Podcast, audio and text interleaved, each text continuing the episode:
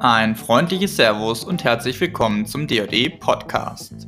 Heute geht es zwar in vielen Podcasts um Geldanlage und Co., was aber oftmals fehlt, ist die sachliche Einordnung aus professioneller Sicht. Professionell bedeutet im Fall der DoD Kapital AG aufbauend auf dem Fundament von beinahe 50 Jahren Kapitalmarkterfahrung.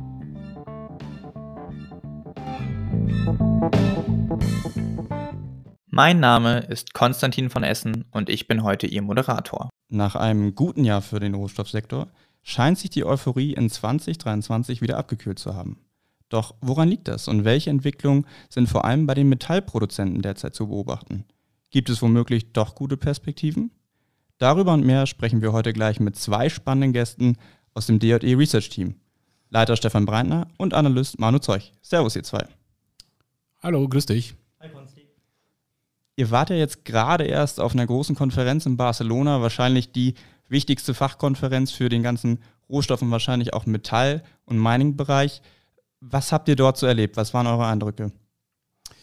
Ja, nach der Corona-bedingten Pause war die Konferenz zum ersten Mal wieder in physischer Form. Ähm, war gut besucht, ähm, über 600 Teilnehmer. Das ist, ich sag mal, für so eine Spezialistenkonferenz, ja, der ganze Rohstoffsektor ist ja, wenn man es ähm, im globalen Gefüge sieht oder ähm, in der MSCI Weltgewichtung sich anschaut, nicht so groß. Da ist 600 Teilnehmer schon eine große Zahl. Das heißt, das Interesse der Investoren ist wieder da.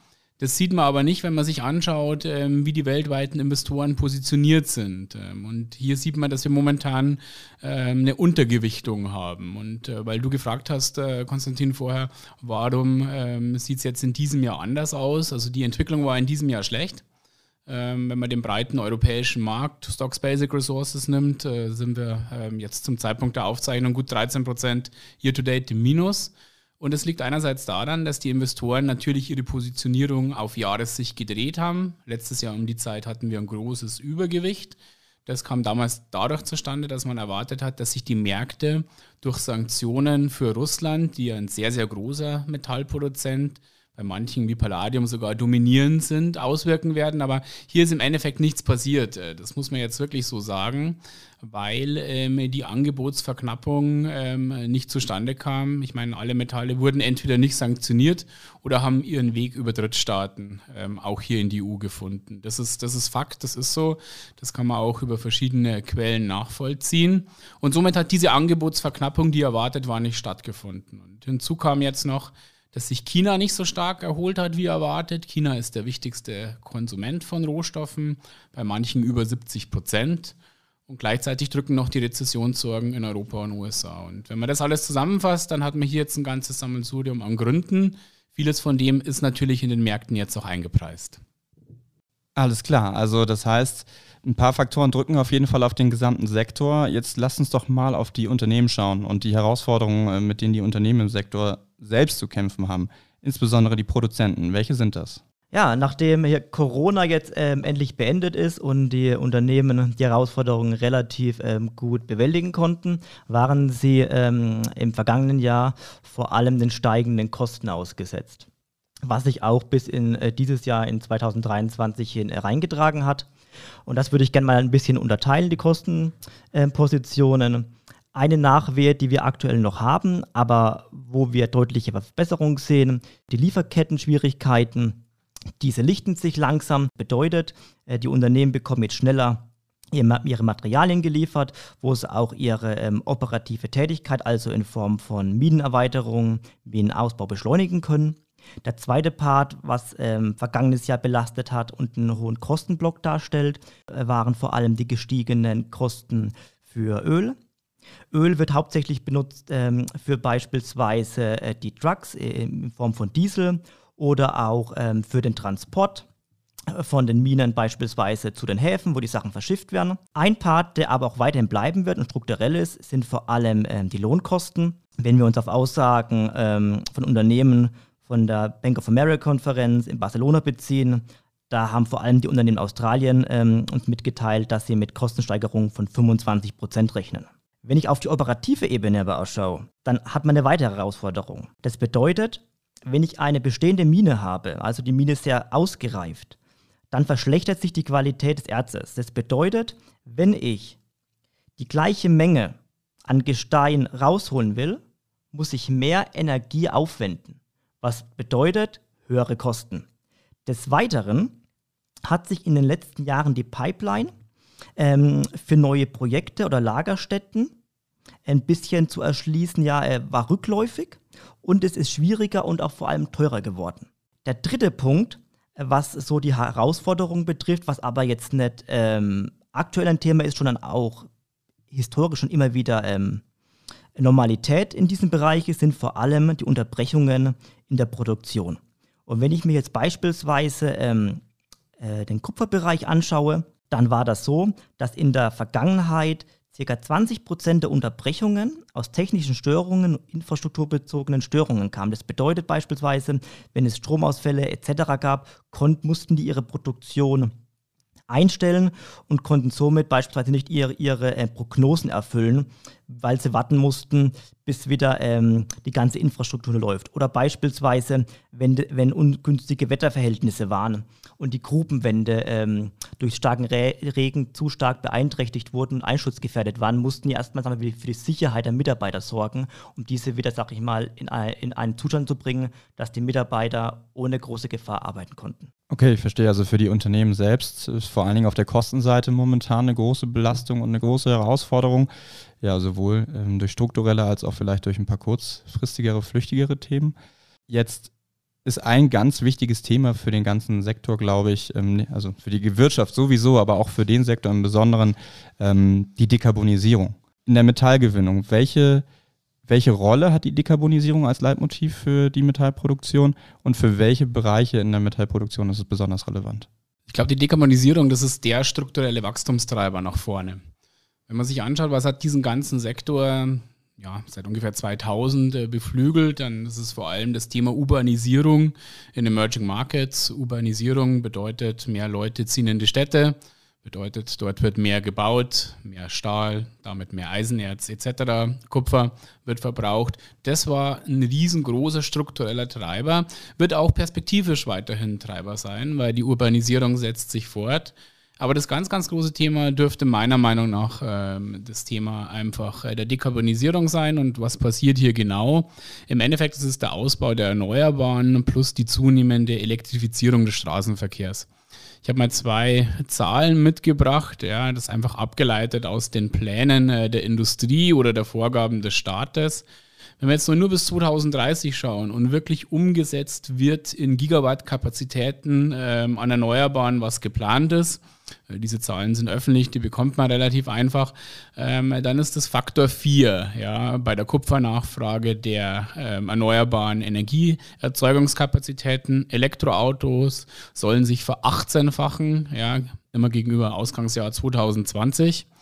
Und wenn ich das alles zusammennehme, man darf auch nie vergessen, der Strom aus den Erneuerbaren muss ja auch über Netze neu transportiert werden. Also ich muss auch eine neue Netzinfrastruktur aufbauen, dann kommen hier jetzt in gut siebeneinhalb Jahren ungefähr sieben Millionen Tonnen neuer Kupfernachfrage hinzu auf einen Markt, der ungefähr 22 Millionen bis 24 Millionen Tonnen inklusive Altkupfer heute groß ist.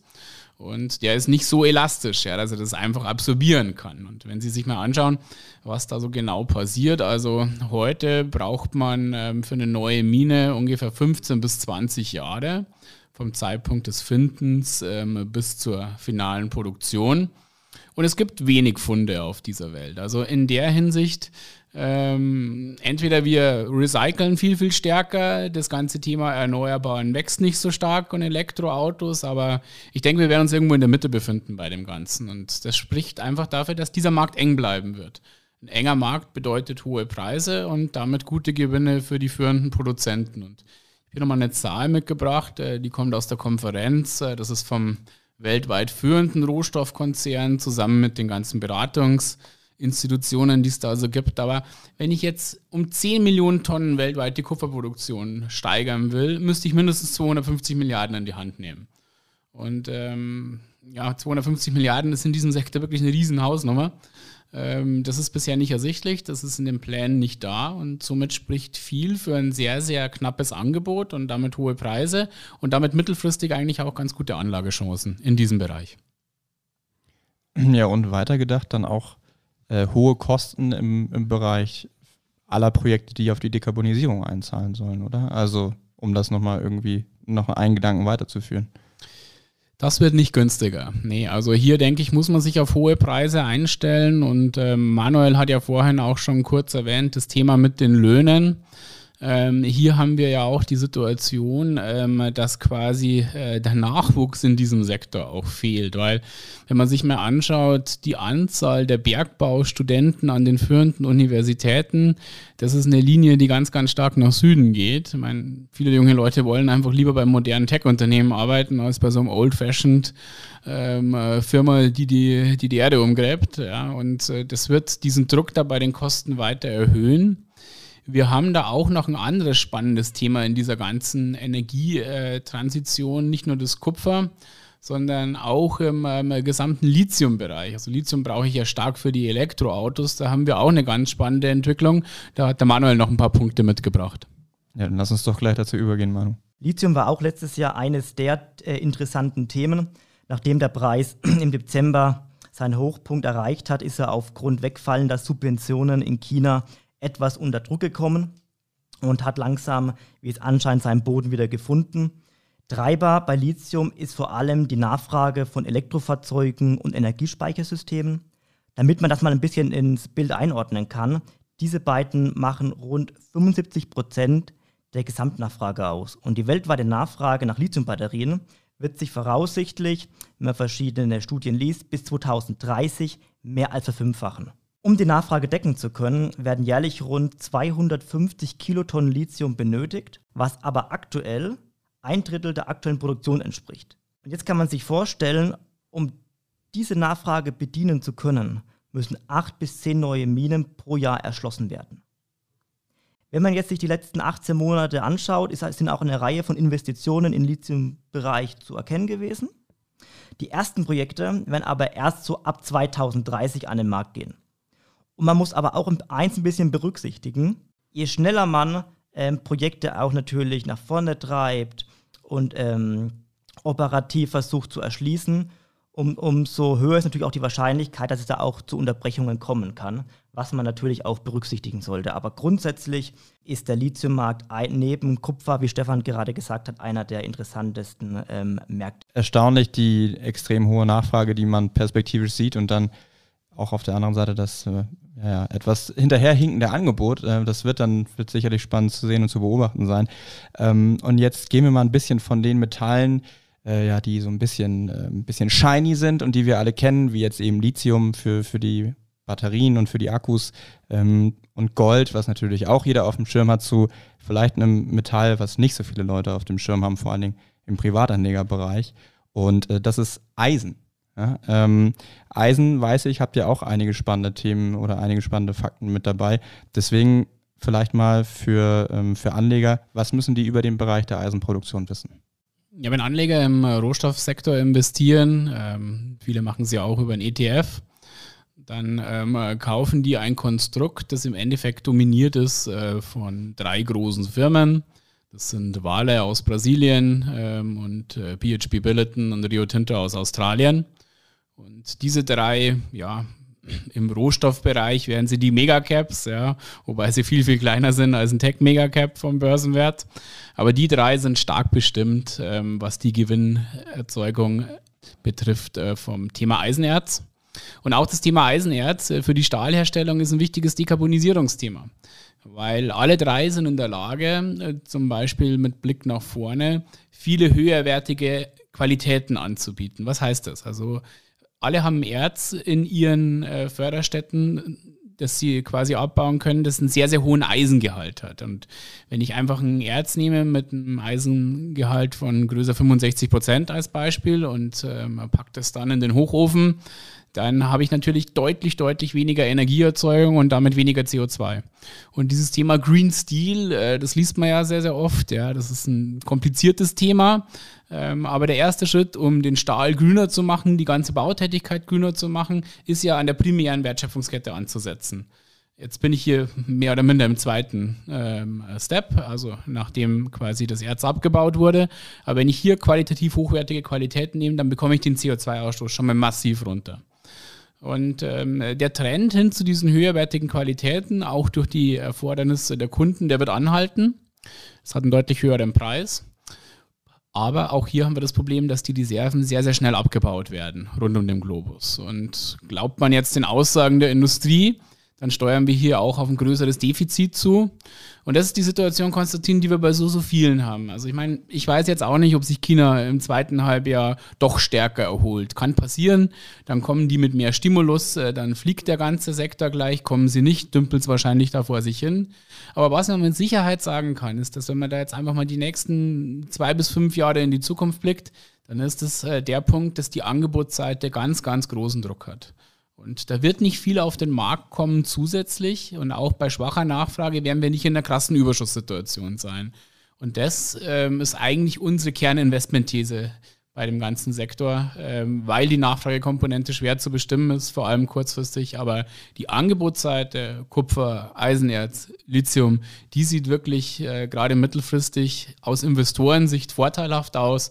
Und das ist auch der Kernpunkt des Investment Cases bei den meisten Werten. Ja, jetzt hast du das gemacht, worum ich dich eh oder worum ich euch eh schon bitten wollte, nochmal ein kleines Wrap-up und die Perspektive. Also ähm, ich glaube, das ist äh, super spannend äh, im Blick zu behalten, was für die Wirtschaft im Zweifelsfall nachteilig sein kann, weil das Angebot eben zu knapp ist und die Preise damit wahnsinnig hoch, kann für den Investor auf der anderen Seite, der sich mit Rohstoffen beschäftigt, ein guter Case sein. Also das ist, äh, ist ja auch immer wichtig im Hinterkopf zu behalten. Es gibt dann immer mindestens zwei Seiten zu der Story sozusagen.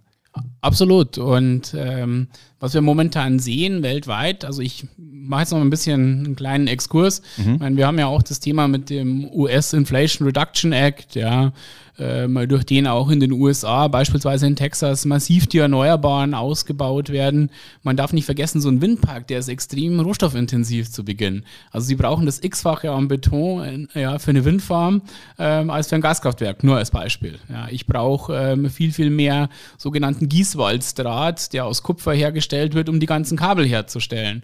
Und das ist doch ein strukturelles Thema, das ja einen positiven Impact auf uns alle hat, ja, weil wir eben von dieser fossilen Energieerzeugung langsam zurückkommen und das äh, CO2, das eben bei der Energieerzeugung anfällt, dadurch reduziert werden kann. Also oftmals ist ja immer so ein negatives Sentiment mit diesen Firmen automatisch verbunden. Oh, das ist schlecht, ja, und die hauen so viel CO2 in die Luft und machen alles kaputt natürlich gibt es hier viel äh, negative Punkte, die gibt es überall. Aber es gibt auch viel Positives. Das geht oftmals in dieser ganzen Diskussion komplett unter. Aber hier habe ich doch eine Situation, volatil wird es wahrscheinlich bleiben, aber ich habe einen guten strukturellen Case. Und ähm, das ist ähm, mit der Hauptgrund, warum wir das spannend finden. Kurzfristig hängt es jetzt ähm, mit Blick aufs zweite Halbjahr vor allem äh, davon ab, ähm, was in China passiert. Ja. Wenn die mehr stimulieren, momentan ist die Nachfrage nicht da, wo man sie erwartet hat. Es läuft alles langsamer, aber sollten die stärker ankurbeln, dann wäre das ein sehr positives Signal. Okay, ja, ist doch ein, ist ein schönes Schlusswort. Ich glaube, nochmal eine schöne Zusammenfassung und ein guter Ausblick für alle, die sich mit dem Sektor äh, tiefer beschäftigen möchten. Deswegen sage ich an der Stelle euch beiden vielen Dank, dass ihr mit dabei wart. Wir danken dir. Und ähm, ja, wie immer kratzen wir natürlich in diesem Podcast nur an der Oberfläche aufgrund der Zeit. Das heißt also, wenn Sie in die Themen tiefer einsteigen möchten, mit allen wichtigen Zahlen, Daten und Fakten, die wir gerade eben besprochen haben, aber auch darüber hinaus, dann sollten Sie unbedingt den aktuellen Sektorreport unserer beiden Gäste lesen. Diesen finden Sie natürlich auch in den Show Notes zum Podcast. Dann bleibt mir jetzt nur noch zu sagen, vielen Dank fürs Zuhören und ich freue mich sehr, Sie auch zu unserer nächsten Folge begrüßen zu dürfen. Bis bald und machen Sie es gut.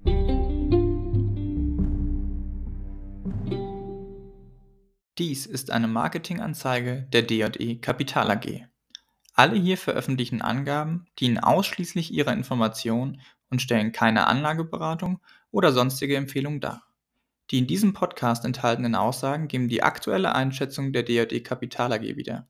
Diese können sich jederzeit ohne vorherige Ankündigung ändern.